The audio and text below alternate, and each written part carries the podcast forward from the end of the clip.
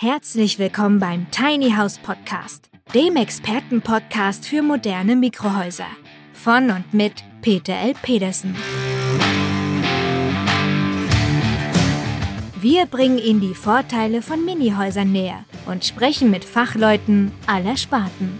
Und wir erklären Ihnen, welche baulichen, technischen und rechtlichen Voraussetzungen zu erfüllen sind, damit Ihr Traum vom Tiny House in Erfüllung gehen kann.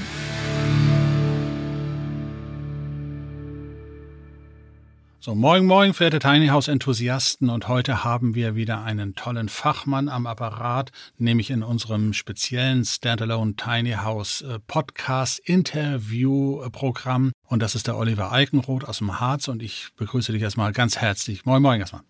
Ja, schönen Morgen. Bevor wir jetzt aber in Medias Res gehen, muss ich unbedingt noch einen kleinen Hinweis im Vorwege loswerden. Bei den ersten Vorabtests haben wir leider Gottes auch feststellen müssen, dass die Leitungsqualität nicht immer optimal ist, sodass wir das eine oder andere Knacken in der Leitung haben. Und bitte verzeiht uns das, aber ich denke, die inhaltliche Qualität ist so spitzenmäßig, dass wir ein bisschen über die Tonqualität hinwegschauen können. Los geht's. Äh, darf ich Sie bitten, sich einfach ganz kurz mal vorzustellen, weil ganz in ganz Deutschland wird man Sie wahrscheinlich noch nicht kennen, aber ich habe das Gefühl, nach unserem Podcast wird man Sie kennengelernt haben. Ja, sehr gerne. Mein Name ist Oliver Eikenroth. Ich bin jetzt seit äh, rund 25 Jahren im ähm, Beratungsgeschäft tätig, Beratung ähm, rund um das Thema Immobilien. Der Schwerpunkt liegt im Bereich der Finanzierung, daher auch äh, die Credit Web ähm, äh, als äh, mein Partner sozusagen, wo ich Niederlassungsleiter bin, seit äh, nunmehr sieben Jahren. Und ähm, hier finanzieren wir quasi von A bis Z alles, was zu finanzieren ist. Die klassischen Immobilien natürlich, ähm, aber auch alles andere, was bewegliche Güter angeht, Gewerbefinanzierung ähm, und äh, alles, was ähm, ja mit äh, dem Thema Fremdkapital zu tun hat. Ähm, kommen tue ich so ein bisschen aus der gewerblichen Unternehmensberatung, strategische Beratung. Ähm, habe da sehr viel im Bausektor und im äh, Finanzsektor beraten können und dürfen und äh, bin dann daher sozusagen dann auch äh, hier in dieser Richtung gelandet, weil ich irgendwann kein Berater mehr als Unternehmensberater sein wollte, sondern ein bisschen sesshafter werden wollte. Äh, und auch mal so das Thema soziale Anbindung wieder aufleben lassen wollte, was als Unternehmensberater ja immer sehr schwierig ist, weil man ja quasi aus dem Koffer lebt. Ja, das ist ein Problem. Ich kenne es irgendwie live. Ich habe eigene Unternehmensberatung und weiß sicherlich da auch viel zu erzählen zu dem Thema. Genau, und insofern jetzt seit vielen, vielen Jahren sesshaft und bin hier sozusagen jetzt diesem Thema Immobilie oder Mobilie, wie wir ja heute als Thema haben, wir nennen das gerne mittlerweile ja fachjuristisch ortsveränderliches Gebäude, weil das kommt ja mittlerweile in die Landesbauordnung rein. Niedersachsen ist ja dabei, die Landesbauordnung schon zu ändern. Aber mal sehen, wie es sich die nächsten Jahre so weiterentwickelt. Aber ich glaube, Sie haben einen ganz spannenden Punkt angesprochen. Die meisten verbinden mit äh, Mikrohäusern, mit kleinen Häusern immer nur die private Denke. Die gewerbliche ist eigentlich die richtig spannende. Wie sehen Sie das? Spannend, ja, definitiv. Und vor allen Dingen auch, ähm, zumindest was wir mitbekommen, vom Volumen her auch ähm, deutlich stärker stärker vertreten. Die privaten Häuslebauer denken bei Tiny-Häusern sehr häufig ähm, äh, an, ich sag mal, das, das, das Office zu Hause. Homeoffice wird aus dem Haus ausgegliedert und in den Garten verlagert, in ein kleines Häuschen. Ähm, oder vielleicht, äh, wenn ich irgendwo ein, ein, ein Schrebergärtengrundstückchen habe oder ähm, ein sonstiges Gartengrundstück, ähm, da versuchen, die eine oder andere Privatperson versucht hat, auch eine Baugenehmigung oder eine Erlaubnis zu bekommen, dort ein Tiny House hinzustellen. Aber das ist eher vereinzelt. Mhm, ähm, ja, Tatsächlich viel, viel stärker vertreten ist das im gewerblichen Bereich, ähm, im Bereich Tourismus, das ist die eine Schiene, aber auch im Bereich ähm, Boarding House für die eigenen Mitarbeiter. Ja, das, äh, bei großen Werften ist das häufig so, ähm, äh, die äh, gehen weg von den klassischen schicken Wohncontainern ähm, hin zu etwas doch schöneren Objekten, ähm, was wir bei einem ganz, ganz großen Schiffsbauer haben zum Beispiel. Na, der lässt diese riesengroßen Containerburgen, die er teilweise für seine externen oder aus dem Ausland importierten Mitarbeiter dort aufgebaut hat. Das wird jetzt ein bisschen hübscher gestaltet. Ähm, das ist ein sehr, sehr, sehr großer Bereich. Bereich Studenten, Berlin die mhm, haben mhm. ein sehr, sehr großes Projekt, leider nicht über uns. Äh, das ist äh, staatlich äh, finanziert. Also wenn natürlich in Berlin etwas staatlich subventioniert wird, dann weiß man ja schon, also dass das unbedingt, nicht unbedingt schwarze Zahlen schreiben darf, weil ich rechne natürlich auch immer zum Tiny House zusätzlich auch das Grundstück hinzu und die Preise in Berlin sind so hoch, dass ich eigentlich kein Tiny House da rechnen kann. Ja. Rechnen mit Sicherheit nicht, nein. Na, vor allem auch in diesen, das sind ja teilweise auch sehr exponierte Lagen, wo das da hinkommt. Oh, ähm, ja, luxuriös. Genau, da würden sich so manch gewerbliche oder auch private Betreiber die, die Finger nachlecken, ein solches Grundstück überhaupt haben zu dürfen, äh, unabhängig vom Preis. Ähm, insofern ja, da hat die Uni Berlin äh, da tatsächlich mit dem Land Berlin schon ähm, ein sehr interessantes Projekt. Aber wie gesagt, es ist halt öffentlich-rechtlich, da guckt man vielleicht nicht unbedingt auf die Rendite. Aber Sie sprachen noch ein anderes Thema an, das, glaube ich, sehr, sehr spannend ist. Wir merken das gerade äh, zum Thema Flüchtlinge, wo ja auch das Thema Container aufkommt. Wir haben die ersten Projekte, wo auch die Kommunen sagen, also wir wollen diese Container nicht mehr, die wir nachher wegwerfen. Es geht auch darum, die Nachhaltigkeit hinzubekommen und zu sagen, ich nehme wirklich baugenehmigungsfähige Häuser, die ich dann später weiterhin nutzen kann. Und das ist ein Punkt, der auch natürlich, was Sie ansprachen, bei Unternehmen mittlerweile aufkommt. Richtig dass, dass man weg von diesen Einwegcontainern, hätte ich jetzt fast gesagt, man, man kann die ja, theoretisch ja. wieder aufbereiten. Alleine von der Ergonomie her, von der ähm, Ökologie her, ähm, ist das natürlich ein ganz anderer Schnack, ähm, als wenn ich hier ein Holzrahmenhäuschen habe, das ich äh, auch wohnlich gestalten kann, wo ich auch Licht reinbekomme, ähm, wo ich energetische Werte auch mit erreichen kann, was ich mit so einem Plastik, äh, Plastik, mit so einem Aluminiumcontainer äh, oder Stahlcontainer gar nicht hinbekomme. Da habe ich äh, rein energietechnisch was, was ich eigentlich gar nicht mehr haben möchte und was auch von der Politik gar nicht mehr gewollt wird. Da beheizt sich die Umwelt äh, mehr, als ich den eigenen Container beheize, wenn es Winter wird. Ja, das ist leider Gottes nach wie vor der Fall. Wenn man sieht, also es werden ja mittlerweile auch für Flüchtlingsunterkünfte Milliarden von Bund und Land ausgegeben und dafür werden sogar noch speziell die Baugenehmigungsbedingungen gesenkt, damit sie überhaupt genehmigungsfähig sind. Das heißt, wenn man es später mal nachnutzen will, wird man gar keine Baugenehmigung dafür bekommen, weil es Standardgenehmigung nicht mehr erfüllen kann und dann werden die elektrisch geheizt, also mit Kohle, Strom und so weiter, ja. Und wenn man das Ganze tatsächlich nachhaltiger gestalten möchte, dann sind Tiny Häuser hier definitiv ähm, äh, die richtige Wahl, meiner Meinung nach. Ja, dann, dann laufen sie natürlich bei mir offene Türen ein, völlig klar. Aber lass uns ruhig mal jetzt ein bisschen über die Finanzierungsgrundlagen sprechen, denn es gibt ja so viele draußen, die erzählen, ja, ich krieg, bekomme gar keine Finanzierung für mein Haus, das ist äh, mit den Banken so komisch und die sind alle so gemein. Was sind aus Ihrer Erfahrung die Grundlagen, die elementaren Grundlagen, um überhaupt ein Hypothekendarlehen, eine Baufinanzierung zu bekommen? Mein Hypothekendarlehen, da steckt das Wort Hypothek mit drinne und ähm, das ist quasi, äh, dass das Grundstück, ähm, auf dem ich das Haus bauen möchte, äh, quasi die Grundschuld aufnimmt. Bedeutet, das Grundstück hält, in Anführungsstrichen, als Sicherheit für die Finanzierung her. Natürlich spielt die Bonität des Kunden auch eine Rolle, aber ich habe hier aus Sichten der Bank oder aus Sichten des Finanzierers ähm, ein Grundbuch, wo ich mich reinschreiben kann und wenn mal was schiefgehen sollte, kann ich denn darüber zwangsvollstrecken. Mit allem, was sozusagen mit dem Grundstück verbunden ist. So, und ähm, das ist jetzt auch genau der, dieser Kasus Knacktus, den ganz viele Banken aber auch Gemeinden, ne, was das Thema Baugenehmigung angeht, ähm, wo die Riesenhürden eigentlich sind, weil keiner so richtig oder kaum jemand so richtig versteht, was ist eigentlich jetzt der Unterschied zwischen einem Tiny House und einem echten Haus. Na, eigentlich gar keiner, ja. Eigentlich gar keiner, ne, aber ich, ich kann Tiny Häuser tatsächlich, oder ich nenne es jetzt mal bewusst kleine Häuser, kann ich ja so auch bauen, dass es einfach nur kleine Häuser sind. Das heißt, ich habe ja, ein festes genau. Fundament, ich habe eine ganz normale E- und Entsorgung ähm, des Hauses, wie bei jedem anderen Haus auch. Ähm, ich kann diese Häuser selbst mit äh, schön ausgestalteten ähm, Holzrahmenkonstruktionen trotzdem so gestalten, dass ich sie wegbringen kann. Das heißt, ich kann sie abtransportieren mit einem LKW oder wie auch immer. Ähm, das heißt, die Häuser sind nur bedingt fest verbunden mit dem Grundstück. So, und ähm, dieser Spagat zwischen Haus und Mobilität, das setzt sehr viele, ich nenne es jetzt mal bewusst Personen, vor große Schwierigkeiten. Die Banken an sich, ich glaube, wenn die genau verstünden, worum es dabei geht, oder auch die Bankberater letzten Endes, die das Ganze auf dem Tisch haben, wenn die genau verstehen würden, worum geht es da eigentlich genau, ähm, wäre das Problem wahrscheinlich gar nicht so groß.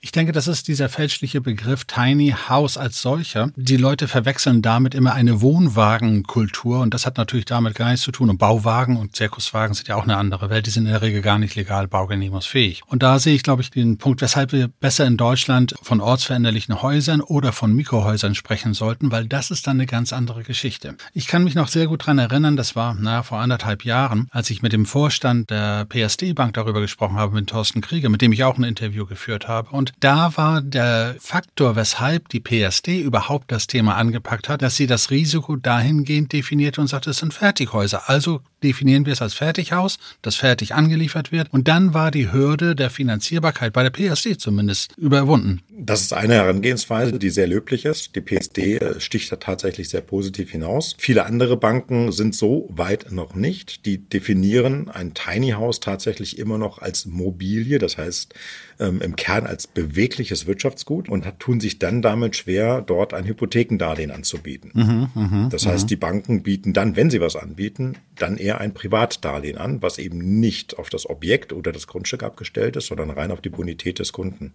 Und da sollten wir ganz kurz nochmal drauf zu sprechen kommen. Gerade dieses Thema Mobilienkredit und Immobilienkredit. Denn auch wenn es das Tiny House Finanzierung heißt, heißt es ja nicht, dass es leicht bedeutend mit einem Hypothekendarlehen ist. Und viele kommen ja immer noch, wenn man so bei Facebook rumschaut, auf den Trichter, ich miete mir ein Grundstück. Und da glaube ich, fängt das ja schon an, dass die Leute auf der völlig falschen Rille Richtung Campingdenke sind. Zweierlei äh, läuft da wahrscheinlich falsch. Also ein Grundstück mieten, das widerspricht direkt auch dem Hypothekendarlehen. Das heißt, die Hypothek kann ja letzten Endes nur der Eigentümer des Grundstückes ähm, an die Bank abgeben. So, das heißt, wenn ich mir ein Grundstück miete, bin ich in der Regel nicht der Eigentümer. Das heißt, ich kann gar keine Hypothek bereitstellen.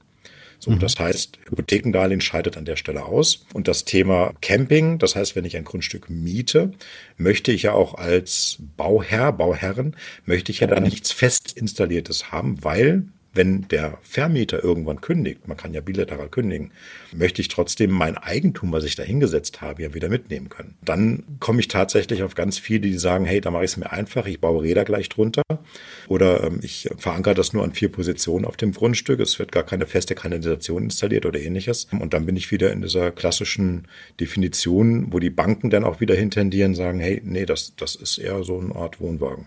Also ich denke, das ist ja so mehr die wilde Ecke, die wir gar nicht so besprechen wollen, weil es ja für Sie wahrscheinlich als Finanzierer überhaupt gar kein Thema sein kann. Aber ich sage mal, die baugenehmigungsfähigen Häuser, die heute ja nicht nur äh, Straßen zugelassen sind, die heute ortsveränderlich bis 40, 50, 60 Quadratmeter umbauter Wohnraum sind, die gehören ja auch schon auf feste Fundamente, sodass eigentlich die Mobilität nur für An- und Ablieferung erforderlich ist. Alles andere ist ja wie ein normales Haus. Wo sehen Sie eigentlich momentan die Entwicklung bei den Kreditinstituten, was die Baufinanzierung Finanzierung angeht. PSD hatten wir genannt. Und wer ist denn sonst noch da? Ich hatte mal ganz kurz im Vorwege mit Ihnen darüber gesprochen. Sie sagten, wir haben einige Sparkassen und Volksbanken, die auch bereit sind, baugenehmigte Häuser auf eigenem Grund mit Grundschuldbesicherung auch ins Programm aufzunehmen. Also tatsächlich sehr viele der Banken mit den roten S öffnen sich da sehr stark. Okay. Ähm, das liegt daran, dass sie in der Region die Grundstücke, auf die dann die Häuser gesetzt werden, recht gut kennen und einschätzen können und da auch ähm, sehr gut einordnen können, ist das eher ein, ein Wohngrundstück oder ist es eher ein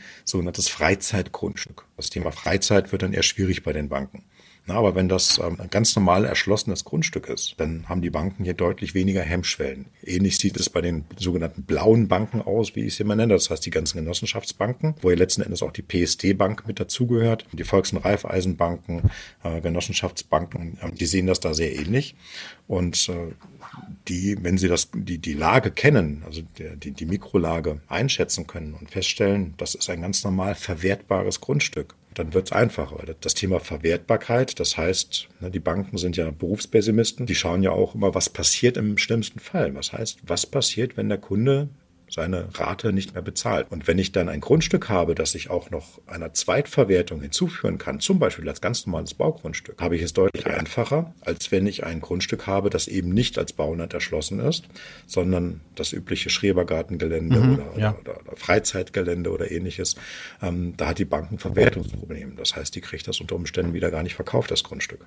Das Thema Rote mit diesem S kann ich übrigens bestätigen. Wir haben mit der größten Sparkasse in Mecklenburg-Vorpommern gerade eine Kooperation geschlossen man kann sie auch nennen, das ist die OSPA, die Ostsee-Sparkasse in Rostock. Und die haben auch angefangen, jetzt Grundstücke auch zu akquirieren, speziell für Tiny Houses, weil das Grundproblem ist natürlich für denjenigen, der so etwas dann haben möchte, dass die meisten angebotenen Grundstücke einfach für ein Tiny House zu groß sind. Und es wird jetzt im Landkreis Rostock, nächste Woche, glaube ich, wird das schon der Fall sein, wird es Grundstücke in der Größenordnung von 300, 350 Quadratmeter voll erschlossen geben im Rahmen eines B-Plan-Gebietes.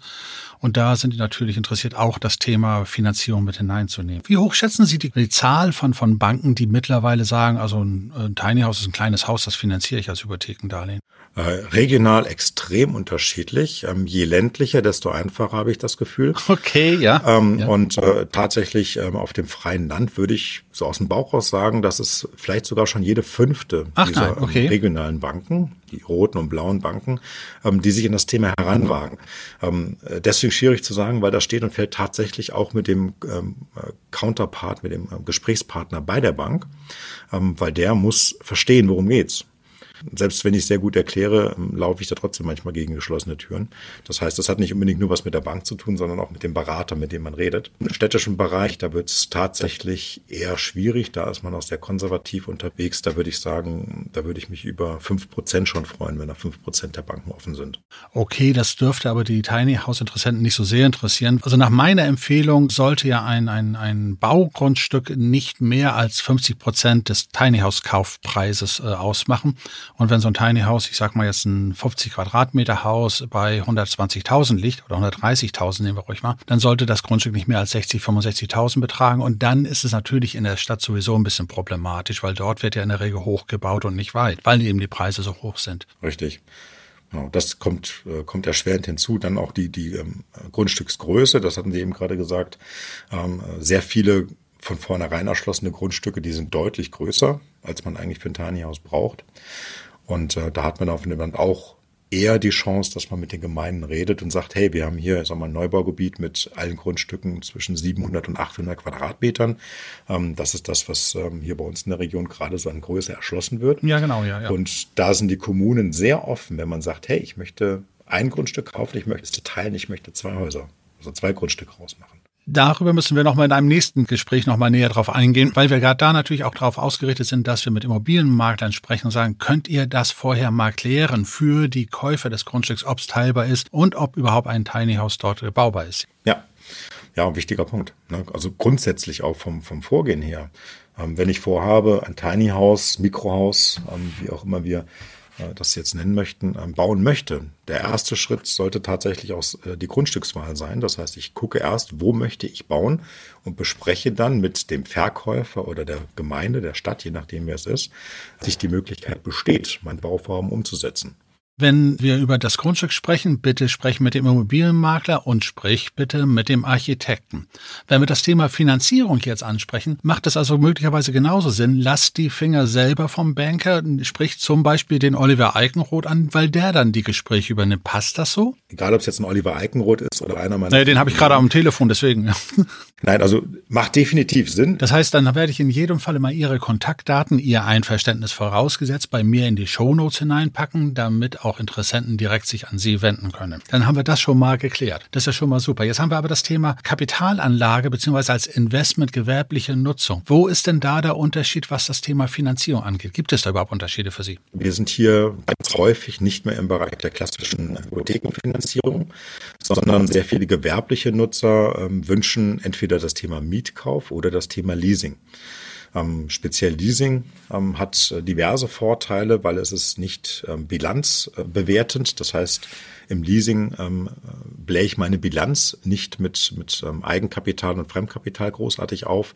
Ähm, vor allem das Fremdkapital, was ja durch, eine, durch ein Darlehen dann in der Bilanz steht, ähm, das wünschen viele Steuerberater vor allen Dingen auch nicht, sondern ähm, da ist das Thema Leasing interessant. Darüber hinaus kann ich im Leasing ähm, auch am besten besser steuern, äh, wie die Liquidität laufen soll. Das heißt, Leasing ist ja grundsätzlich so, die Leasingrate sind ja gleich die Kosten. Das heißt, äh, die, der Zahlungsstrom ist auch gleich steuerlich das gleiche. So, wenn ich eine Finanzierung habe, dann habe ich die Zinsen als Kostenfaktor, habe die Tilgung zu der Finanzierung, aber nur liquiditätsrelevant, aber nicht ähm, kostenrelevant. Das heißt, hier entsteht ein Unterschied zwischen den Liquiditätsströmen und den äh, Kosten, die tatsächlich entstehen. So, und äh, das ist für viele Unternehmer schwierig, weil das zu Verschiebungen der Liquidität führt, zum einen. Und zum anderen, was ich schon sagte, die Bilanz ähm, aufbläht, in Anführungsstrichen, ähm, was dann wiederum die Bewertung des Unternehmens bei den Banken schlechter darstellen. Das sind jetzt tiefergehende Punkte. Das heißt, der private Interessent wird wahrscheinlich jetzt gerade abgeschaltet haben und sich einen Kaffee holen. Wir kommen gleich wieder also auf den privaten Kunden zurück. Aber es ist natürlich ein spannendes Thema und übrigens das Thema gewerbliche Nutzung äh, macht nach unserer Erfahrung circa 70 Prozent aller Tiny House Käufe überhaupt aus. Und ich glaube, das wird zunehmend noch mehr werden. Wir sehen ja auch, dass das Kapital am Markt ist. Die Entscheidungen äh, fallen nicht so emotional aus, sondern mehr betriebswirtschaftlich, renditeorientiert. Und da sehen wir natürlich auch genauso das Thema Leasing, Immobilienleasing als spannende Möglichkeit, auch dieses als Alternativ zu nutzen. Ja, unbedingt. Na, gewerbliche Teil 70 Prozent würde ich definitiv auch unterstützen. Ähm, vielleicht sogar noch mehr. Okay. Das sind, äh, das ist ein Bereich, der äh, da jetzt äh, sehr wach geworden ist und das Thema Tiny House äh, vorantreibt. Das äh, schwenkt gerade so ein bisschen um, dass die äh, dort richtig schön angelegte Tiny Häuser aufbauen ähm, und dem Kunden somit noch mehr äh, Luxus quasi, ich nenne es mal Luxus zu bieten. Also nicht nur energetisch, ähm, das gesamte Raumgefühl, äh, das Raumklima, das ist in so einem schönen Holzständer Bauwerk ähm, deutlich angenehmer als äh, in äh, so einer Wohnwagenkonstruktion. Da muss ich zumindest einen Punkt gerade einhaken, was die Holzrahmenkonstruktion angeht.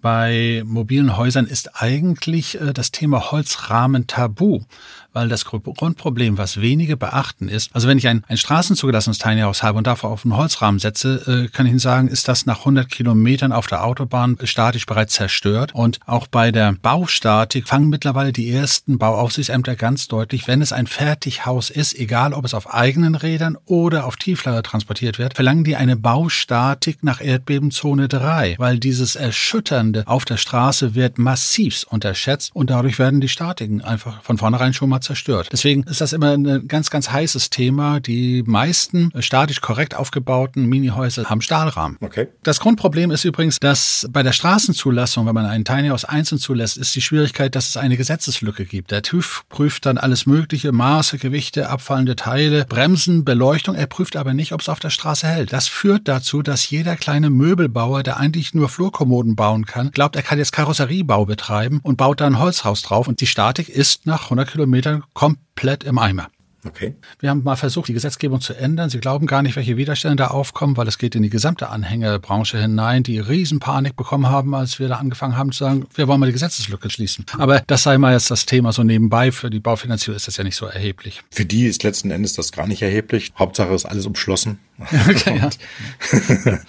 Äh, erfüllt auch die energetischen Richtlinien. Und das ist ja auch, ähm, was, ähm, was ich bei Ihnen gelernt habe, bei Ihnen ein, ein USP ist ähm, wo die Banken auch immer mehr und mehr Wert drauf legen, dass das Haus eben energetisch auch gute Werte hat und äh, nicht äh, sozusagen die Umgebung damit eher heizt als das Haus selber. Das war übrigens der Grund, weshalb ich, ich darf jetzt ein bisschen plappern, ich hoffe, der Thorsten Krieger wird das milde lächelnd hinnehmen, dass ich überhaupt Herrn Krieger überzeugen konnte, dass die PSD-Bank Baufinanzierung für Mikrohäuser hinnimmt, als ich sagte, ich habe das erste KfW 55 Haus und ich fragte ihn ja, würden Sie das auch finanzieren? Und sagte, nö, mache ich nicht. Und dann sagte ich, ich, das war nicht die Frage. Ich wollte wissen, ob Sie es auch machen, weil die KfW-Bank macht es. Und das war so der Einstieg, weshalb er dann sagte, oh, dann muss ich es auch mal prüfen. Ja, und dann hat es funktioniert funktioniert das hat super funktioniert. Die Energieeffizienz war eigentlich der Hebel, überhaupt die ersten Banken hinzubekommen, von unserer Seite. Mhm. Und das wird immer mehr werden. Und ich ähm, denke auch, dass Tiny House Hersteller, die äh, diese Standards nicht erfüllen können werden in der nächsten Zukunft, ähm, werden auch mehr Schwierigkeiten bekommen. Wie gesagt, die Banken äh, richten ihre Konditionen zuweilen schon na, eben genau nach dem Energieausweis. Und äh, wenn da nicht A, B oder C steht, äh, dann kann es sehr gut passieren, dass die Konditionen sehr teuer werden das, wie gesagt, das ist auf dem Vormarsch. Also ich glaube, das ist schon im Verzug. Also man merkt doch, der private Markt ist auch im Tiny House Markt momentan zurückhaltend. Die ganzen Themen Inflation, Energiepreissteigerung, Krieg und so weiter bringen doch also einige ein bisschen ins Schleudern und die entscheiden dann emotional und dann lieber gar nicht. Und bei gewerblichen Kunden sind das Faktoren, die einfach dazugehören müssen, sonst funktioniert das sowieso nicht mehr. Richtig. Ist ja ein wirtschaftliches Denken. Das heißt, ich will damit Geld verdienen, respektive Kosten reduzieren auf der anderen Seite, je nachdem, welche äh, Hauptmotive ich für den Bau von Tiny Häusern habe.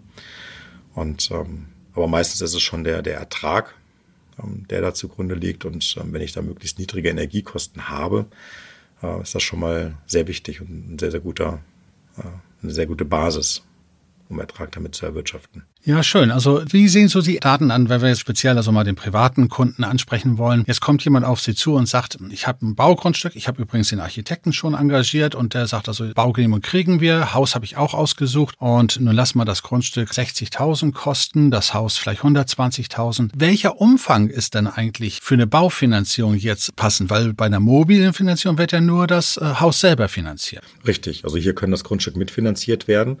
Es ist immer sehr von Vorteil, wenn die Kauf laufen Nebenkosten. Bei einem Grundstückskauf fallen ja Grunderwerbsteuer, Notarkosten, eventuell Maklerkosten an, dass diese auf jeden Fall aus Eigenkapital bedient werden können.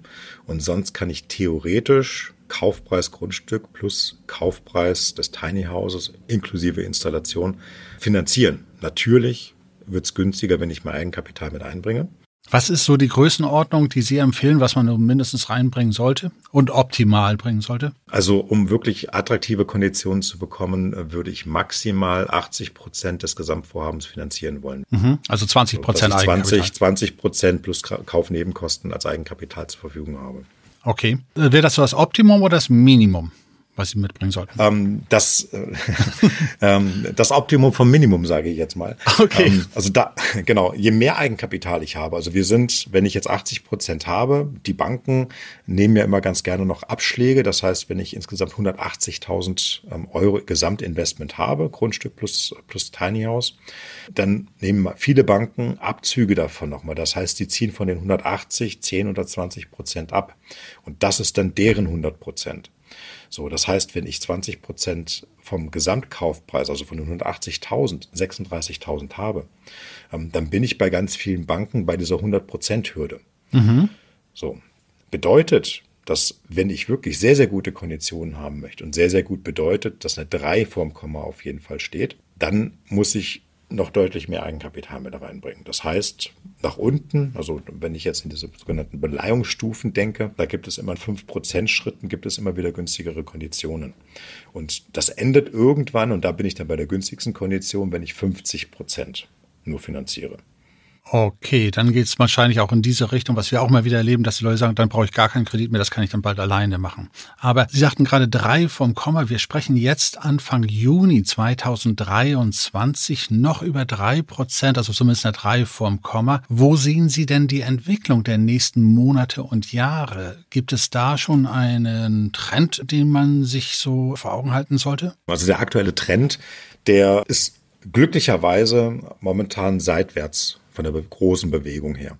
Diese ähm, starken Anstiege, die wir letztes Jahr hatten, ähm, die sind Gott sei Dank aktuell nicht mehr so. Wir haben Schwankungen am Markt, ja, aber das ist fast normal. Und die Gesamtkonditionen haben sich in den letzten Monaten kaum nach oben bewegt.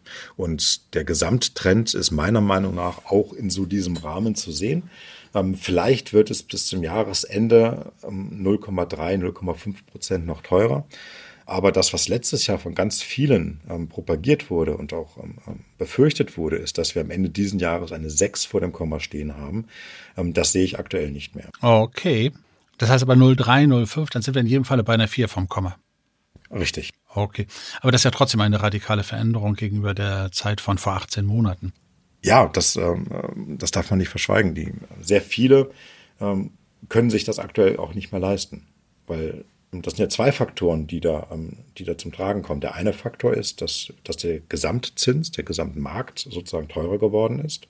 Und auf der anderen Seite habe ich die Banken, die vorsichtiger geworden sind. Vorsichtiger insofern, ich habe eben gerade das mit, den, äh, mit dem ähm, Abschlag ähm, gesagt. Vor zwei Jahren gab es noch Zeiten, da haben die Banken die 100% Kaufpreis als 100% gerechnet.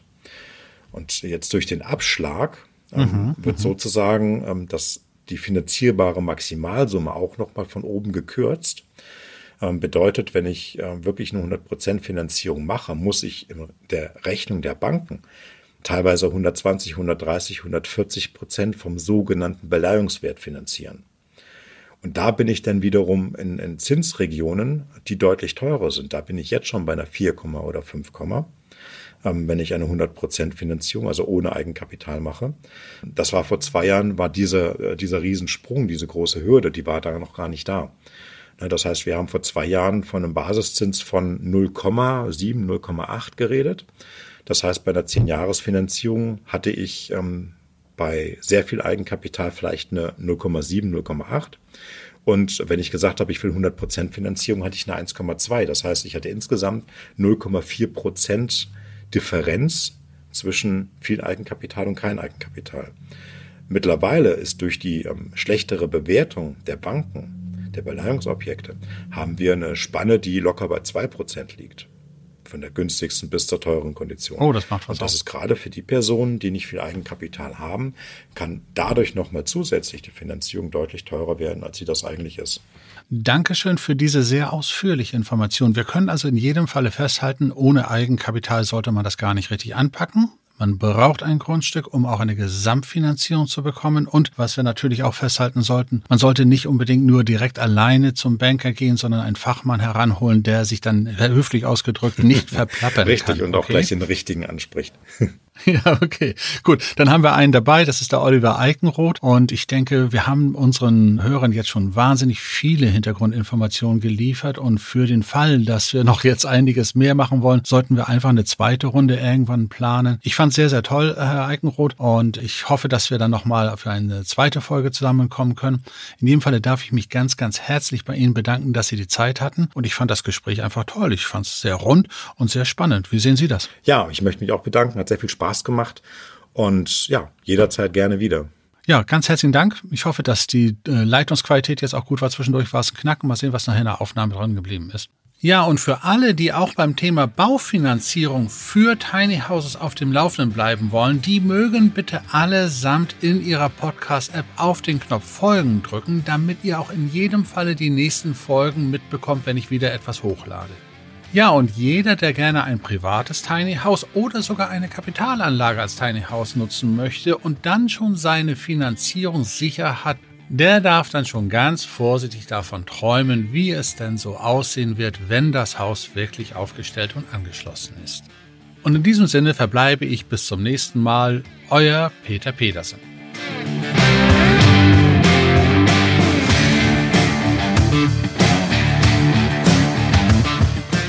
Tiny House Podcast ist eine Produktion der Berufsakademie Mecklenburg-Vorpommern in Zusammenarbeit mit der Rolling Tiny House GmbH. Wenn Sie mehr zu den Tiny Houses wissen möchten oder in einem Mini-Haus einmal Probe wohnen wollen, dann schauen Sie doch einfach auf www.rolling-tiny-house.de.